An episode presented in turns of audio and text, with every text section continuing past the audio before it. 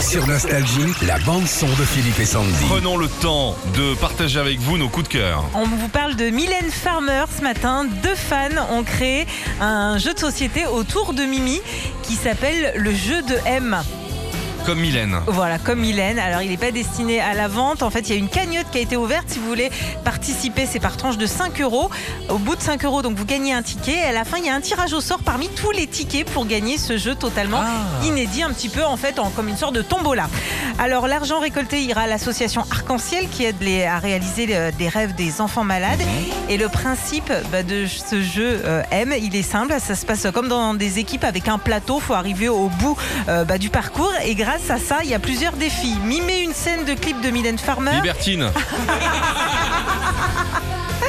faut réussir à dessiner une pochette de Mylène Oh Farmer. la vache.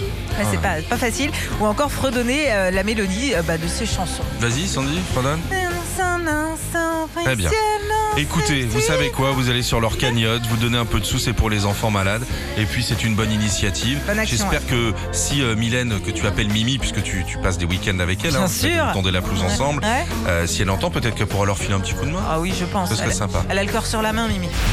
Retrouvez Philippe et Sandy, 6h-9h sur Nostalgie.